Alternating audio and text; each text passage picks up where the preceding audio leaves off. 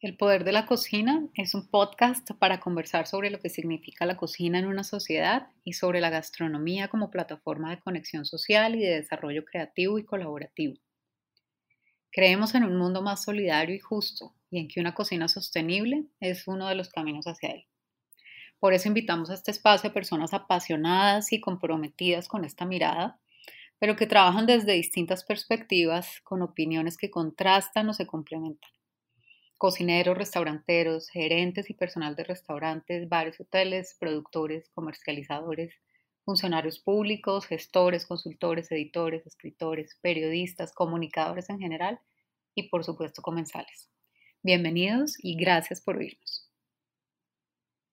Hola a todos, nuevamente otro episodio del Poder de la Cocina. Hoy estoy con Tobias Reinstorp, eh, holandés, nacido en Gouda, un pueblo famoso por sus quesos madurados, que en 2013 vino a Colombia por primera vez a hacer eh, su tesis de grado en el Centro Internacional para Agricultura Tropical CIAT en Cali.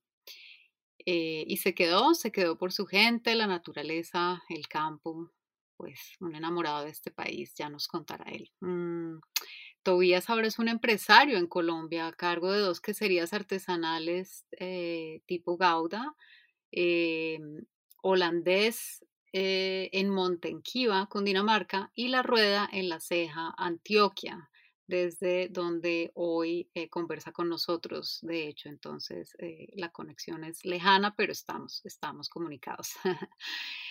Em, estos proyectos agregan valor a la producción de leche en manos de, campesinos de estas regiones, eh, a, las cuales también, a los cuales también Tobías enseña el arte del queso holandés y bueno, trabaja con ellos de la mano en todos estos procesos. Hoy produce 200 kilos de queso a la semana. Eh, pues sin más, le doy la bienvenida a Tobías, le agradezco estar en este espacio y, bueno, lo, invito a que nos empiece a contar eh, cómo, pues, cómo llegó al país y cómo, fue esa, cómo fueron esos primeros años en, en Cali. Hola Tobías, gracias por estar. Hola, mucho, mucho gusto a todos, saludos y eh, gracias por invitarme. Eh, yo en principio estaba eh, trabajando entonces en el CIAT en 2013. Ahí trabajé con pequeños productores de panela en el tema de cómo se puede vincular los, los productores con mercados formales. Y eh, siempre me fascinó este tema de cómo se puede ayudar a las cooperativas o asociaciones o campesinos individuales de unirse y de eh, comercializar sus productos a un buen precio, porque en todo el mundo es el mismo, la mismo problema de, de muchos campesinos que producen pocos uh, y no tiene la forma de vender sus productos a un buen precio, están dependiendo de intermediarios. Entonces ahí vi un potencial eh, grande en, en, términos de agregar valor a las, a las cadenas productivas en Colombia. Entonces yo viví en, en Cali, eh, muy feliz, y eh, allá vi, todos mis amigos caleños estaban preguntando por qué no tenemos el mismo queso que tú traes de Holanda, de Jaura, eh, acá en Colombia. Entonces, no, la verdad no pudo responder y eh, ahí empezó la, la, idea, ahí nació la, la idea. Bueno, y cómo, pues, ¿cómo fue ese comienzo? Es decir, porque eh, tuviste un apoyo también de afuera, pero has trabajado también con, con, apoyo local, con una cooperativa. Cuéntanos un poquito de cómo fue eh, empezar a crear esto. Entonces estaba, eh, regresé a, Holanda. En Holanda está, aprendí a hacer quesos en una quesería artesanal cerca de mis padres. Es una quesería familiar que es el queso desde 1847. Entonces ellos me han regalado la receta, eh, toda la fórmula y yo he escrito un plan para el gobierno holandés en donde eh, para, para aplicar en un fondo para pequeños productores, para pequeños productores y inversionistas eh, holandeses y ellos me han dado este fondo para invertir en las máquinas y los equipos igual para traer maestros queseros de Holanda a Colombia para enseñar eh, a la gente acá. Y yo también tuve ya el, conocimiento básico para transmitir este conocimiento. Con la aplicación antes yo he mirado a cooperativas interesados en trabajar conmigo en este proyecto y mi eh, interés, mi motivación eh, fuerte fue buscar una cooperativa con pequeños productores de leche y ver un modelo en donde ellos pueden también eh, un modelo de gana-gana. Entonces yo he montado la empresa con la cooperativa, ellos son 50% de, de, de, de, la empresa y yo tengo el otro 50%. Entonces hemos armado un joint venture y em, entonces de cada queso que estamos vendiendo hoy en día, va 50% a, a la cooperativa y además pagamos un buen precio para la leche. Y hemos enseñado el arte de queso a los jóvenes en la vereda, que hoy en día eh, trabajan cinco eh, niñas dentro de 20 y 26 años, que ya saben todo el proceso de, queso y manejan toda el parte de, de producción del queso. Esto, bueno, digamos que empezaste eh, eh, holandés, que, que, es en Montenquiva, pero antes quisiera preguntarte, mm, supongo que tiene que ver con, con el clima y demás, pero ¿qué te llamó la atención de la región del Valle del Cauca y del Pacífico eh, ¿no? Que fue parte de, lo que te motivó a quedarte y además de esta conversación con los amigos acerca de los quesos, pero ¿qué te llamó la atención de esta región y también qué te llevó a tener la quesería eh, holandés en, en Montenquiva, en, en Guatavita, verdad? Sí, Sí, es que cada región en Colombia tiene sus características y eh, en Holanda decimos también que el, clima, la temperatura, eh, los pasos, tipo de vacas son muy, muy importantes para el queso que vas a desarrollar. En Colombia ves también que, cada zona tiene sus quesos y eso también depende de qué tipo de leche eh, la región tiene, qué tipo de vacas, si está muy seco, está hace mucho calor, todo eh, puede tener influencia al peso, a la, calidad. Entonces, eh, para mí, yo quería vivir en Cali, la verdad, estaba muy feliz allá, pero vi que cerca de Bogotá había mejores zonas y además para la comercialización Bogotá es, el capital y ahí eh, es más fácil de comercializar este tipo de producto porque es un producto, sí, exclusivo eh, para un nicho. gente de alta poder, poder adquisitivo, ¿cómo se llama? Económico que puede, sí. poder eh, adquisitivo. Eso, ya. Entonces, uh, sí, eso fue la decisión de mudarme a, a la nevera, dice, a Bogotá. Y uh, igual bien, ahora feliz allá y feliz con, con la empresa que, que va muy bien. Uh, los, estamos en casi 3.000 metros de altura eh, las vacas son europeas, eh, dan muy buena leche, alta grasa, proteína. Eh, la leche tiene muy buenas células, entonces bajas en bacterias. Entonces, para mí, hacer un super queso con, con la cooperativa es, es no es tan complicado allá. Si tienes la fórmula y si tienes buena leche. Esas son las dos cosas más importantes. Además, con eh, las condiciones del clima. Allá nunca tenemos que refrigerar las salas de maduración, por ejemplo, porque no hace mucho calor. Igual en otras partes se puede hacer ese tipo de queso, pero sería un, reto eh, más grande.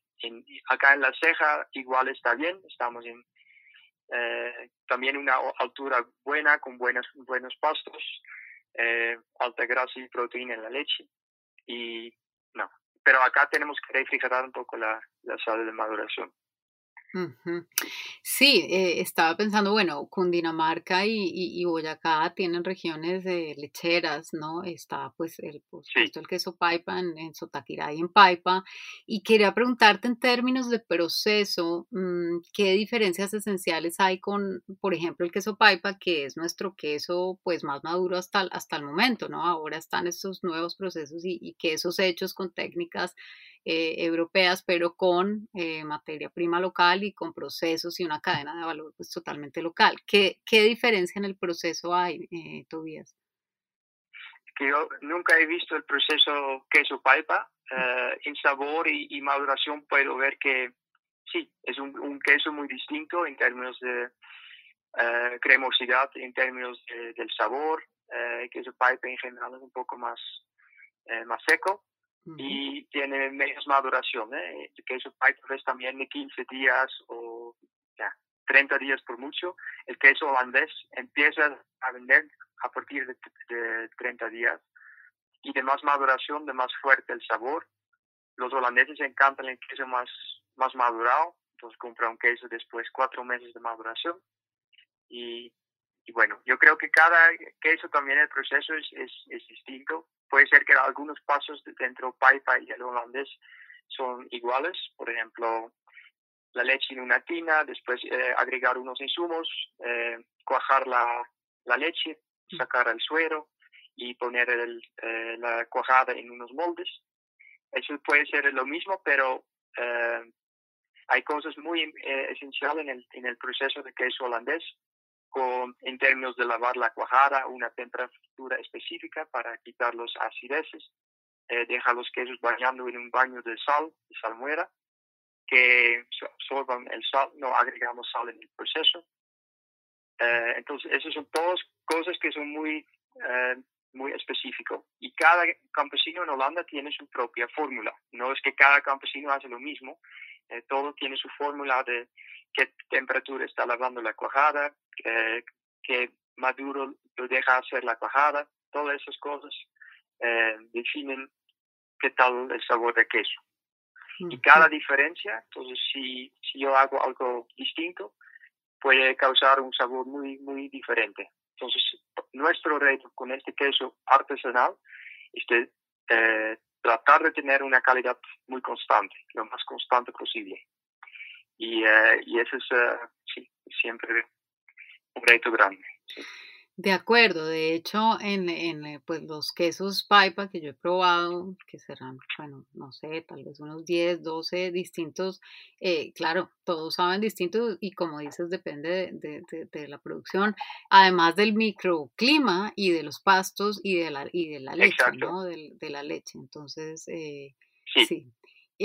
bueno, de otro lado, ¿qué, dirías? Ya nos estabas contando un poco. Mm,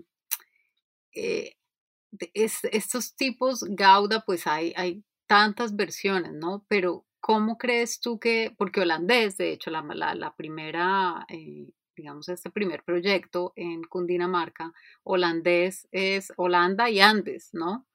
Mm, sí. Tú que has probado tantos quesos allá de este tipo, eh, y bueno, viniendo, viniendo de este pueblo con este nombre, ¿Qué dirías que en general eh, caracteriza estos quesos que hacen ustedes? Es decir, ¿cuáles son sus, digamos, sus atributos principales, eh, partiendo de que, como dices, pues cada, cada uno es distinto y tiene eh, pues un sabor particular, pero debe haber algo que los Andes le aporte o que esta combinación de, estos factores que estemos hablando le dé, no sé, no sé si nos puedas contar algo sobre eso. Yo creo que eh, una razón porque siempre tenemos queso súper cremoso acá en, los Andes es, porque las vacas siempre están pastoreando afuera. En Holanda, por la mitad del año, los, las vacas están estabuladas por el invierno. Entonces, eso da un, un sabor al el queso diferente dentro invierno y verano. El queso artesanal en Holanda en, en invierno sabe distinto al queso en verano y lo mejor que eso hicimos en Holanda es en primavera y verano. Es lo más cremoso, lo más, más, rico. Entonces, eso es una ventaja acá en Colombia, que no hay estas estaciones. Entonces, las vacas están siempre afuera y en muchos casos. Y, eh, y por eso eh, puedes hacer quesos supremamente cremosos. Sí. Entonces, eso es una característica eh, importante y además tratamos de innovar. Eh, entonces no hacemos exactamente lo mismo. Eh, el proceso sí, pero agregamos otras especies, por ejemplo, para hacerlo eh, productos con insumos de acá. Por ejemplo, con pimiento del Putumayo, o con jalapeños o con, sí, con productos regionales que podemos implementar y que combina muy rico con el queso. Pues ahí estamos siempre jugando un poco con, con sabores y tratamos de innovar. Y eso es también, eh, estoy a veces hablando con otras cooperativas eh, que quieren hacer proyectos similares y a veces no es tan complicado de innovar, es solo eh, jugar un poco con lo que tenemos, el producto, por ejemplo, un yogur, que podemos agregar para tener un producto nuevo, una fruta exótica o, y un queso igual, puedes jugar con, con sabores, eh, intentar y mirar que funciona y que, si la gente le gusta. Entonces eso es eh, también bueno de en Colombia que todavía hay, hay mucho espacio para hacer estas innovaciones y transformar la leche en algo con mucho más valor. Yo creo que eso es también el, eh, sí, fue el objetivo más importante de, de Hola Andes y también de la rueda, de transformar la leche en algo que da mucho más ingreso que solo vender la leche. Y no solo para Tobias, sino también para, para los campesinos asociados con, con la cooperativa. Sí, quería preguntarte por esa cadena de valor y por ese valor agregado de Hola Andes, que es la manera correcta de decirlo, y, y, ah. y, de la rueda. Eh, ¿Cómo ha sido esa interacción con, con, los campesinos? ¿Con cuántos estás trabajando ahora? Porque ellos llevan, entiendo que ellos llevan su leche diariamente a la, digamos, al, centro de acopio. ¿Cómo, ¿Cómo ha sido esa dinámica? ¿Cómo ha cambiado en el tiempo? ¿Con cuántos estás trabajando? ¿Qué diferencia tal vez hay en el proyecto en, en, en la ceja? Y, o si son el mismo tipo de proyecto. Cuéntanos un poquito sobre eso. Listo. Uh, son, son en, en, ese términos proyectos distintos también en cómo, cómo están uh, creados. En Monquentiva trabajo con una cooperativa chiquito, uh, colega se llama, Cooperativa Lecheros de Guatavita, y son muy reconocidos, pues viene gente de todo el mundo para aprender sobre cooperativismo allá, allá mismo en la vereda. Son 50 asociados y en toda la vereda viven solo 120 personas que es una vereda, eh, cada persona conoce a la otra persona, son, en, la realidad son dos familias grandes que viven ahí. Em, entonces, eh, para mí fue allá muy importante de integrarme con, con la gente, con, con, la comunidad eh, y también de crear la, la confianza mutua dentro de este holandés y, y la comunidad, que ellos también pensaron, bueno, eso puede ser algo muy interesante para nosotros. Y en esta vereda, que por, por el tamaño pequeño y la cantidad de gente que vive ahí, es fácil de hacer un impacto social rápido. Por ejemplo, de los jóvenes hay unos, eh, sí, yo creo unos 30 que viven ahí fijos. Eh, ya trabajan siete fijas con nosotros. Eh, entonces cinco en la quesería, uno en la administración y la otra apoya en la logística. Y además viene eh, gente en la vereda, apoyan con, con entregar quesos en las veredas eh, alrededor, entregan, entregan queso a, a, Bogotá. Entonces para nosotros es, eh, eh, para mí es, es muy, muy bueno ver cómo esto se ha desarrollado y que ya mucha gente está aprovechando y ganan un ingreso fijo con, con el proceso de queso. Y cada vez con el crecimiento de la empresa podemos incluir más gente en la empresa eh, y hacer tener más impacto. Eh, entonces yo siento también dentro de la vereda, cuando yo entro, eh, que la gente está muy entusiasmada del, del proyecto. entonces eso es una, sí, es lo mejor de, de todo, ¿cierto? Que haces algo que funciona, que puedes vivir de eso y además que es un proyecto social que genera un, ingreso para mucha gente y mejora la vida de, los campesinos allá, en esta vereda escondida. Y acá en La Ceja eh, trabajo con una cooperativa más grande que tiene 200 asociados y son uh, son súper eh, bien organizados también. La mayoría de los asociados son pequeños productores. Alagro se llama la cooperativa, tiene varios puntos de donde se recibe la leche y tiene un carro tanque de leche en donde se recogen mucha leche en estas partes, y nosotros usamos un parte para el queso. Con la rueda estamos más nuevo en el mercado, ya hace, eh, sí, desde enero hemos abierto las puertas, en Monquetiva ya estamos tres años eh, produciendo y vendiendo, en Bogotá, más que todo. Entonces, eh, eh, sí, acá todavía es más pequeño, eh, pero sí, ya trabajan también acá eh, tres eh, mujeres jóvenes en la quesería y eso va muy bien también con la producción y ahora yo voy a poner mucha fuerza en la comercialización en Medellín. Entonces eso, es ahora mi tarea para y acá también es en ese sentido el mismo concepto que la, cooperativa Alagro tiene su 50% de la participación en, la, en, la, en el negocio. Uh, sí, pues eso es uh, lo que puedo contar de la, del impacto social.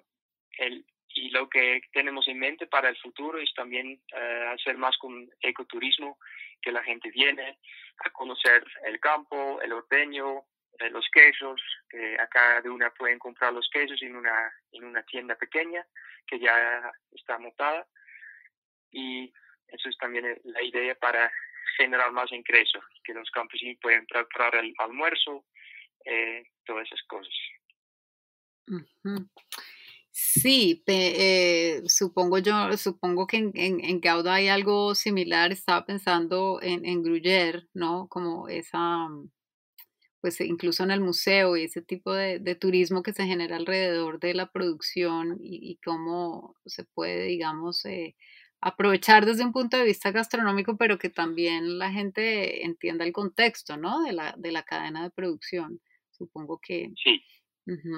Sí, exacto. Y, y, cómo es el... Eh, digamos, cómo contextualizas todo esto para la gente de la, de la región. Veo, por ejemplo, que que en el caso de, de, Guatavita, la cooperativa, pues es casi que un el proyecto de una gran familia, ¿no? Esta cooperativa es finalmente una, una gran familia de comunidad. ¿Cómo ha sido esa recepción de ellos de, de, digamos, de conectarse con, eh, pues con un patrimonio culinario y cultural de, de, de, un país, ¿no? Europeo a través tuyo. ¿Cómo ha sido ese intercambio? Ellos han ido allá, es decir, ¿Cómo transmites eso y qué recibes de vuelta? Eh, ¿Cómo lo has percibido también? Yo, yo creo que un ejemplo bonito es que nuestro embajador eh, de Holanda en Colombia, Jeroen Rodenburg, bueno, ya se fue hace unas semanas, pero él estaba en cargo cuatro años. Justo estos años hemos montado la quesería eh, y él fue eh, la primera persona que vino a, a, a a visitar la, la, quesería, abrir la quesería y probé los primeros quesos. Para la comunidad eso fue también eh, algo muy bonito para ellos, que, que la gente de Holanda viene, está, pueden ver que están muy felices de ver un producto artesanal que ellos conocen de Holanda, el sabor acá en Colombia.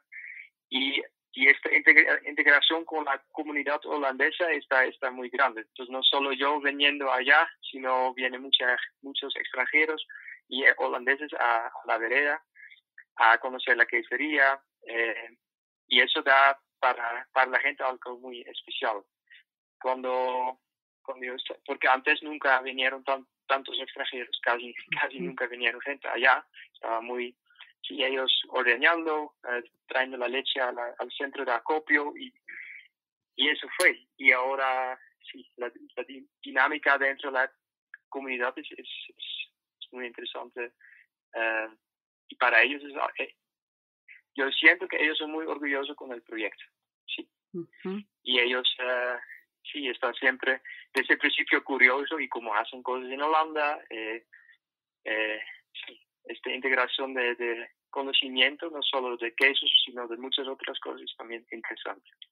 Yo hice mucho esfuerzo para integrarme en la comunidad, de ir a las fiestas de, del, de la, bueno, si alguien estaba cumpliendo años o en, principio en, en, estas zonas del país a veces la gente puede estar no tan abierto que en otras partes. Eh, en las montañas, en las zonas frías, se siente que a veces son un poquito más cerrados pero por eso ayuda mucho si estás en, en estas fiestas de la comunidad, eh, la gente tomando unas cervezas y ahí se abre todo. Entonces eso me ha ayudado también a integrarme, integrarme mejor con, con toda la gente. Eh, en términos de, de, de, su propia cocina, eh, ellos, ah, tanto en La Ceja como, como en Montenquiva, eh, ah, ¿crees que han incluido el queso holandés en su, en su comida diaria o es una cosa más eventual o digamos cómo es ya en, en, en términos domésticos, además de todo este intercambio y, cómo lo han integrado pues a su rutina, obviamente porque trabajan en eso? Sí, yo, eh, yo, yo, siento que no usan tanto en, en, las veredas eh, todavía el, el queso. Eh, es también una, sí, una educación de cómo se usan, eso, eso trato también de transferir. Pero hasta ahora no es un producto que ellos compran diarios en la misma vereda. Igual porque no es un, un producto, es, es para ellos es, la verdad es, es un producto costoso. Eh, aunque vendemos a, precio productor, para ellos es mucho más barato comprar sus uh, quesos uh, que siempre lo han usado y, y sí, yo siento que lo gustan, pero tampoco que se amina mucho de pagar un poco más para un producto distinto. Y eso también es, mi enfoque del mercado es también muy, muy distinto. En, en Bogotá estoy enfocando más en, en sí, estratos 5 o 6. No me gusta hablar en estratos, pero acá, lo hace. Eh, pero esa es mi, mi, eh, la clientela de, de y también de la rueda. Más que todo, eh, gente yeah, clase medio alto para la compra de queso.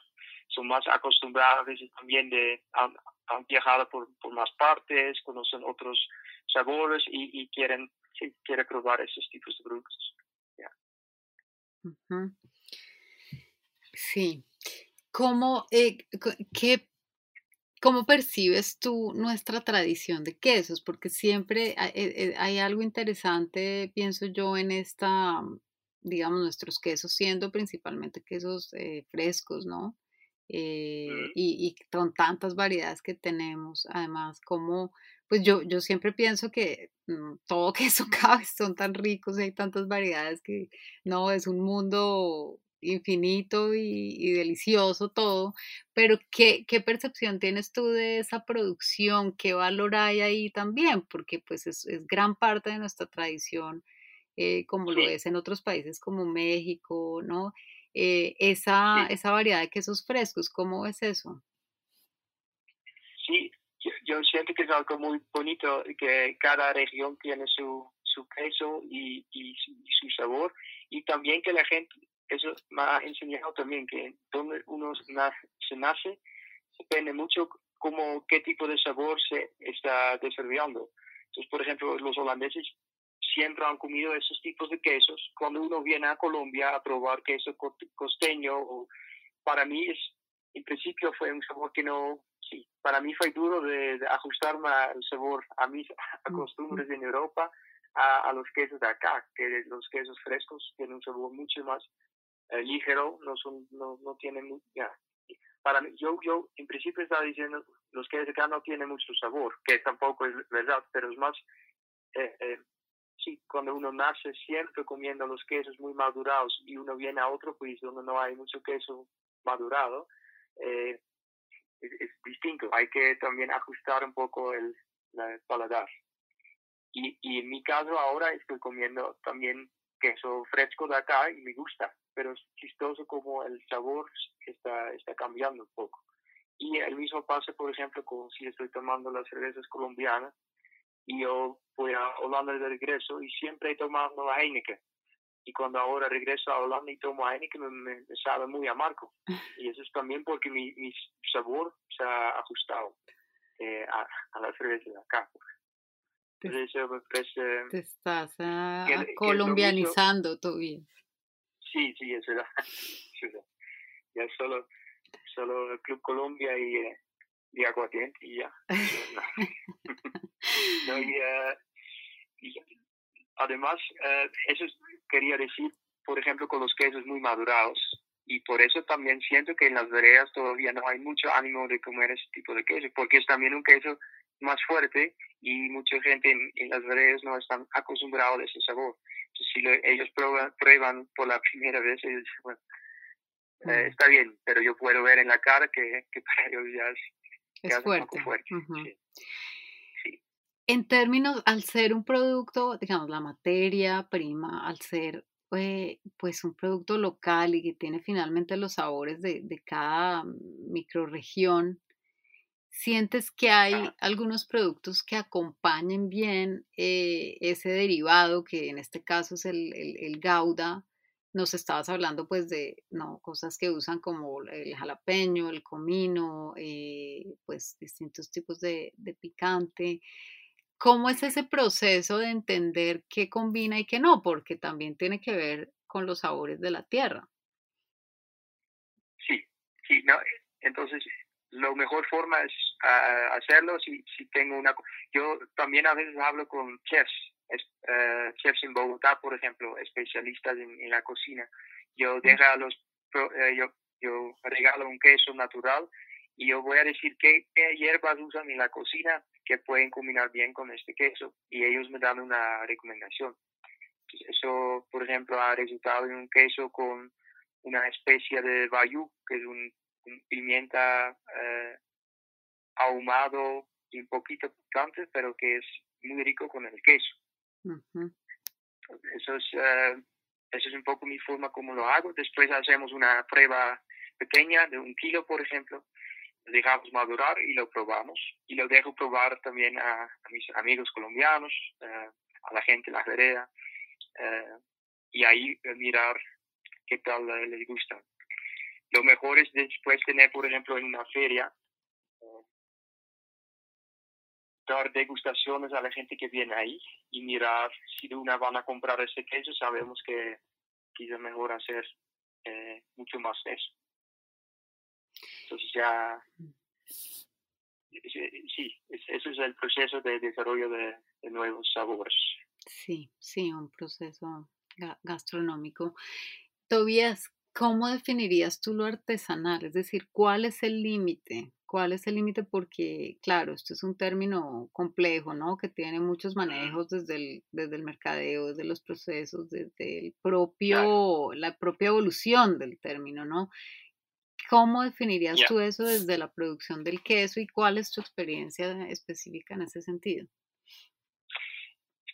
para mí igual es duro de definir o de decir, bueno, si pasamos estos, esta cantidad de kilogramos no es un producto artesanal. Mm. Eh, lo que yo siento es sobre el producto como tal, para mí artesanal es también un producto natural, que no agregamos colorantes, conservantes para tener un producto que, que que se conserva mucho tiempo eh, para las cadenas grandes. Eh, es que para mí el artesanal es también que hacemos todo manual, que estamos ahí trabajando en la tina, prensando con las manos, eh, después, bueno, usamos los equipos, pero todos los pasos están manual y no, yo creo que si todo va automatizado, si ya trabaja solo una persona eh, una hora y el resto lo hace automático, ya se cambia un poco el, el concepto de la, de la empresa.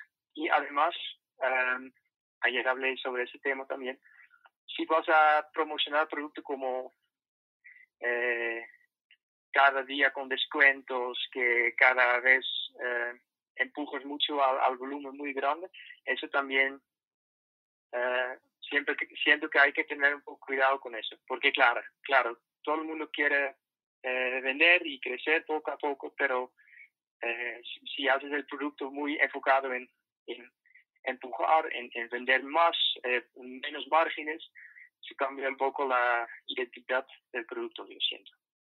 Entonces igual siento que no es nada mal de crecer, pero sería fenomenal si podemos hacerlo en la misma forma como hacemos ahora, que participan las campesinas de la vera, que cada vez más, ¿eh? aunque si, si allá trabajan 10 personas, para mí no dice que ya no es una, una empresa artesanal, igual para mí una empresa, uh, sí, sigue una empresa artesanal, si manejamos en la misma forma, contamos la, el cuento social, tenemos la, la fórmula seguimos haciendo igual, no vamos a agregar otras cosas que para dejarlo mucho más tiempo en el mercado, todas esas cosas yo creo que son malos para se va a cambiar mucho el concepto, sí. Sí, es que, es que eh, creo que es importante eso que dices porque estaba pensando que cuando se habla de, de artesanal, pues de alguna manera se tiende a poner el foco en el, en el producto y en el proceso para llegar al producto, pero eh, creo que también tiene mucho que ver con eh, digamos, la relación, el impacto que tiene en, en una comunidad y, y, y, el efecto, ¿no? El, el, el, efecto y la relación de esas personas con ese producto, como dices, ¿no? Eh, un, un, tema de identidad, claro, que cuente una historia, que no esté eh, pues enfocado en este mercadeo un poco irreflexivo con respecto al proceso natural de cómo se vende y cómo se, cómo llega a los clientes, todo esto, pero lo artesanal, además del proceso, mm, digamos, eh, no sé, material y técnico, mm, finalmente sí tiene que ver con qué tipo de, con qué, con qué se construye en la comunidad eh, al elaborar un producto así, ¿cierto? Algo, algo así. Sí, exacto. Ya. Sí, muy de acuerdo. Sí, es, eh, y como dices, pues eh, están en este momento, no sé si son sumados, pero estos 200 kilos semanales, pues eh, sí, es decir, poner la vara de lo artesanal ahí perdería un poco el sentido de todo lo que hay detrás del proyecto y de la cadena de valor. Entonces sí creo que, como dices, es señalar, claro, supongo que también eh, ya una producción pues de, de, miles y miles, pues decirle artesanal puede ser un poco complejo, pero, pero sí creo que desmarcar el, el digamos, eh, la definición del término o cómo, o cómo se construye ese proceso del número puede ser importante. Mm, Quería preguntarte por, pues porque tuviste este primer contacto con el, con el CIAT en Cali y, pensar en estos procesos, en las dificultades de los, de los campesinos para, pues para elaborar sus productos o, para incluso eh, vivir del campo, sobre todo pequeños productores. Esa fue tu primera entrada a, a ver cómo funciona el agro en Colombia y las complejidades del tema de tierras en Colombia.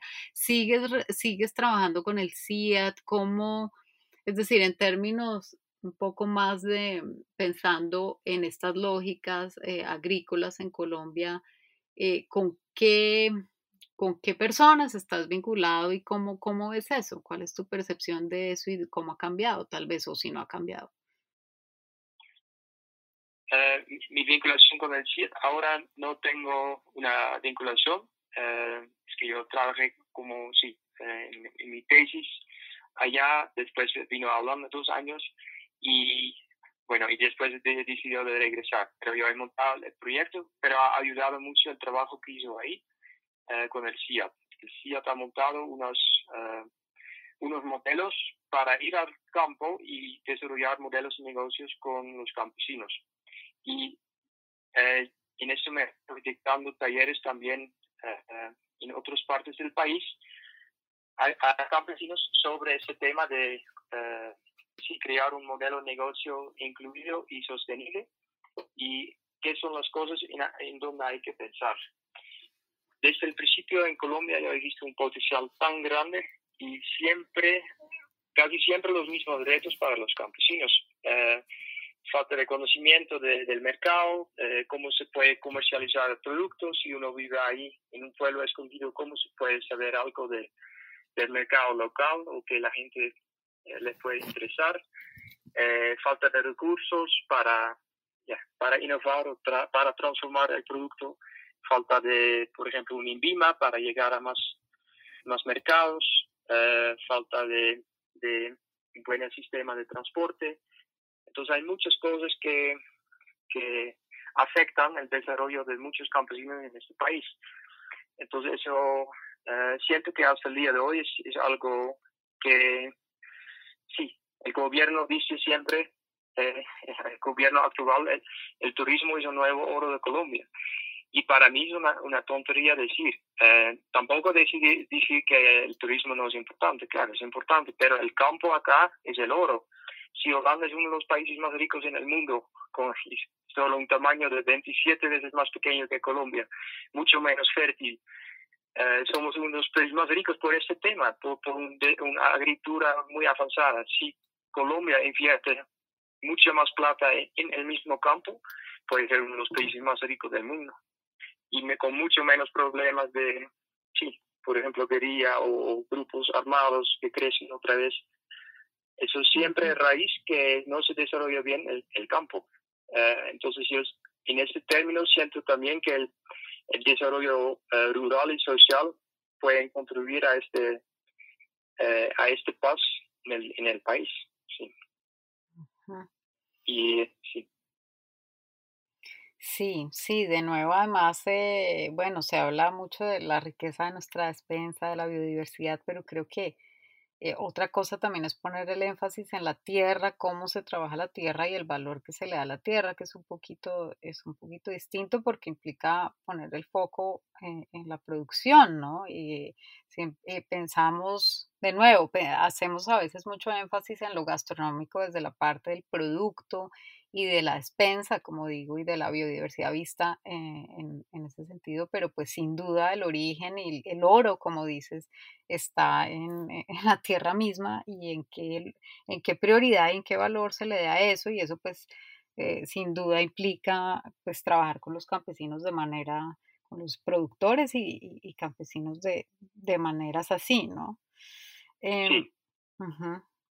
sí, exacto. Ya, yo yo siento que más porque es mucho en pequeña escala, eh, se puede montar proyectos sostenibles también tenen, teniendo en, en, cuenta toda esta biodiversidad, eh, la naturaleza, eh, sin hacer mucho impacto a, a, esta parte ambiental.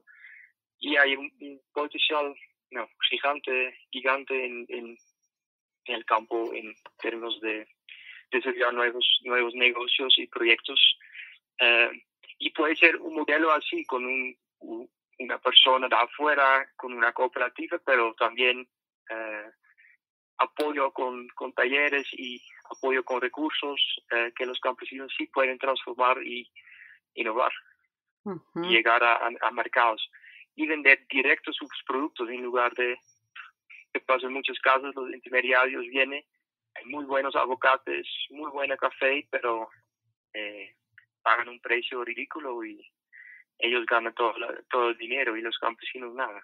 Y eso mm. ves en muchas partes.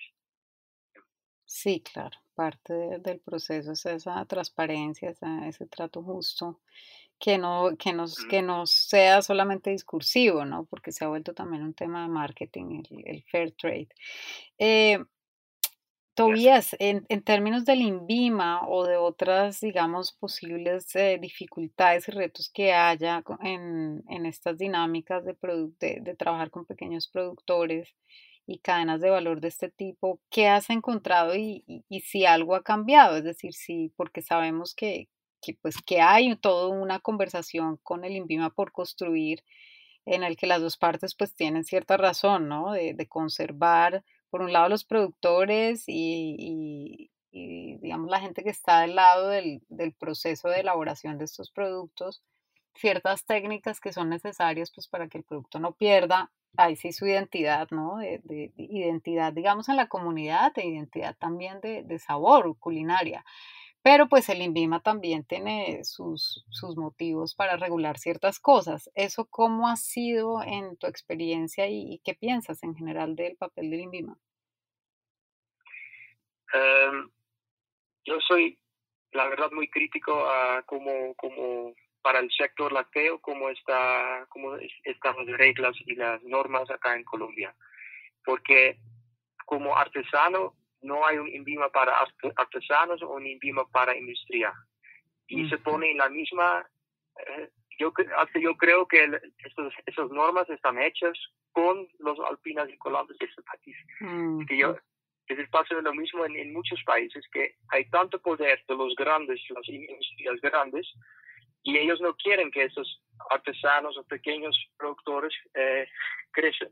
Yo siento que ahí, no bueno, eh, que, que debe ser una INVIMA para artesanos y debe ser una INVIMA para industriales. Y para los artesanos, la verdad, es, puede ser muy eh, jodido de cumplir con todas las normas de la industria. Eh, puedo decir que acá es mucho más complicado de cumplir con todas las normas que en Holanda. Eh, hmm. Y claro, es, está bien tener unas reglas de cumplir con la higiene. Sí, eh, mínimos. Pero tampoco tienes que exagerar. Y es, es muy, también porque es tan estricto y uno sabe también que en este país a veces, eh, sí, con la corrupción es, es, complicado. Entonces, si tienes muchas reglas y que hace, si un, un, funcionario viene y dice, bueno, si no cumples estas cosas, vamos a cerrar tu quesería. Yo he escuchado historias también que ahí se mueve algo de dinero y ya, ¿cierto? Mm. Entonces, eso, eh, si uno cambia ese sistema, hacerlo más, más eh, fácil para los artesanos de cumplir con las normas, me parece mucho mejor. Sí.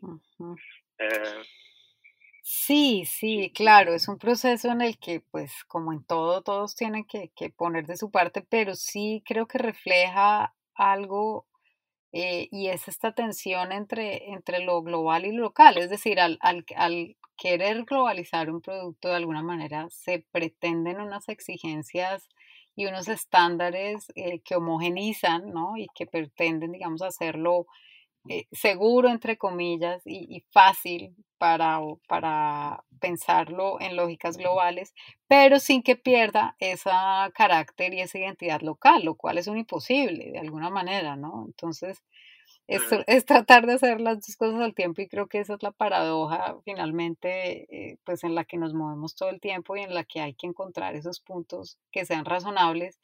Pero sin duda también como dices estas polémicas no, no, no suceden solo acá si bien eh, las trabas sí parecen ser mayores acá también en Francia es una discusión que digamos que se tiene no como dices en Holanda con todo y que son menos estrictas las, los requisitos pero pues está esta discusión de, bueno, hasta, hasta, hasta dónde el proceso eh, que se prohíbe porque supuestamente no es inocuo, pues le quita todo el valor a esos, esos procesos artesanales y lo vuelve imposible para los pequeños productores, ¿no? Es una discusión en, en, viva, pues. Sí, yo, yo he escuchado muchas historias de empresas lindas en los últimos años que han cerrado sus puertas porque no tuvieron la buena fluja de esta producción hasta maduración, hasta empaque, no, no, tuvieron un espacio suficiente grande para cumplir las normas. Entonces, esas son todas normas que, no, que yo no puedo entender, porque no tiene cero sentido en términos que si tiene un espacio más grande, puedes tener un producto eh, más higiénico que no. O que si no tienes este flujo exacto que pide INVIMA, que tienes un producto que mucho más a riesgo de contagiar. Eso Sí, por ejemplo, eso, si yo miro a, mi país, estos flujos eh, lógicos, en, eh, en principio tuvimos también la sala de producción y maduración en la misma, el mismo espacio. Bueno, viene INVIMA dice, no, eso no se puede hacer bueno, ¿por qué mm. no? Este queso ya con la cera está, está bien protegida, no hay cero mm. posibilidad de contagiar, pero no, pero eso dice la norma. Eso, eso me parece sí, a veces un poco complicado. Sí. Y yo espero que, porque ya hemos hablado directamente también por, con, en una feria con Duque sobre este tema. Yo pregunté, mira, lo que es acá es la economía naranja, a lo que refiere siempre la, la empresa acá atrás, pero eh, sí, quiere saber qué complicado es para los artesanos de cumplir con todas las normas, porque sí, yo siento que las normas están escritas para la industria y no para los artesanos. Entonces, si usted quiere hacer algo para tantos proyectos bonitos en el país, hay que mirar cómo ajustar este, eh, mm. estas normas, que son igual muy viejas, como son de 1987 a veces, ¿cierto? Esas normativas muy viejas y hay muchas formas de, eh, de por ejemplo, un funcionario puede, eh, ¿cómo se dice esta palabra? Eh, un funcionario puede leer algo y tener otra otra idea que significa eso que otro funcionario. Pues una vez viene alguien y no hay ningún problema y la otra vez viene alguien y, mm. sabe ¿cierto? Entonces eso es también... Eh, sí, inconsistente, sí, sí, sí. Exacto. Pero mira, es que son estas constantes contradicciones, porque por un lado es, eh, claro, es arbitrario en la medida en que es inconsistente porque depende del funcionario, pero también es arbitrario porque eh, puede ser irreflexivo con respecto a, la norma, ¿no? Es decir, no, es que eso dice la norma y, punto. Y, sí, sí, sí, sí. Y, no sé, también me hace pensar que es estas demandas del, mundo globalizado que es un poco, de alguna manera, es querer la esencia de lo local, ¿no? Es transportar el sabor de lo local, la, identidad y la cualidad de lo local, pero bajo una exigencia de anonimato y de homogenización en términos de lo que incluyen las, las, reglas, digamos, de comercio y como dices, bajo una lógica pues de mercados eh, macro. Entonces es un doble estándar finalmente, ¿no? Es un doble estándar. Exacto. Y lo mismo es en Europa pasa, ¿no? En Holanda, en los supermercados ves siempre las mismas formas de tomates, eh, todos los eh, pepinos son iguales. Eh, eso es todo regulado, pero si uno vas a Italia, por ejemplo, allá encuentras cualquier forma de tomate o pepino o muchos productos en los supermercados son de productores locales, pequeños, los mejores carnes, quesos, verduras. Yo creo que es un modelo mucho más eh, mucho mejor con cadenas cortas que todos esos productos, como tú dices, eh, homogeneizar. la palabra? Sí, homogenizante, sí. Claro, porque es que es eso, ¿no? Si queremos volver a lo local y a estos ecosistemas, digamos, eh, sostenibles y a estas lógicas más naturales y amables con el medio ambiente y con las comunidades, pues tiene que haber cierta flexibilización y, y, y, sobre todo contextualizar la normatividad, ¿no? Es eso, es, darle contexto a la norma. Hmm. Exacto, ya. Pues sin duda es una de las, de las discusiones en, en, ¿no? pues más en proceso y uno de los retos más grandes, supongo, pero pues sí, esperemos que pues este, este, este trabajo, estas iniciativas de, de producción artesanal, pero con, con, sistematización, ¿no? Porque también es eso, es que del otro lado también tiene que haber constancia y sistematización, porque si no, no, todo, todo. Sí. Sí. Bueno, ¿qué, ¿qué, te, ¿qué te motiva para seguir en este proceso? ¿Qué te inspira? ¿Qué viene? Eh, ¿Qué consejos nos das para comer este queso? No sé, un mensaje en ese sentido. Eh, sí, yo no tengo planeado de regresar a Holanda porque yo siento que todavía hay mucho por hacer acá. Eh, yo creo que con esos dos proyectos ya por ahora me, me, me, quedo, entonces en términos de empresario, pero en el futuro también eh, quiero hacer más consultoría, entonces ir a cooperativas en el país y ayudar a montar eh, empresa, pero sin tener acciones en empresas, sino más eh, como dar consejos a, a, cooperativas y asociaciones para eh, desarrollar su, su, propio negocio. Y por ahora yo espero con la Andes que podemos seguir ahí creciendo poco a poco. Ahora estamos en esta época COVID nos ha ayudado. La verdad, mucha gente en la casa pidiendo queso, eh, restaurantes cerrados. ahí perdimos algo del mercado, pero al otro lado eh, mucha gente quería comer algo rico en la casa, entonces pidieron eh, charcutería, quesos. Entonces hemos visto un incremento bueno de, consumpción en, este, en esta época. entonces con holandes yo espero crecer, tener más gente ahí de la vereda trabajando, y incluir también eh, los recorridos ecológicos que la gente conoce en el campo, eh, el proceso del queso, eh, que los mismos campesinos ahí pueden, pueden preparar los almuerzos, que la gente puede hospedarse con, con los mismos campesinos también. Esos son proyectos que todavía están están en camino y creo que tiene, tiene mucho, mucho potencial. Y acá en, en Medellín, en La Ceja, todavía hay mucho por abrir mercado.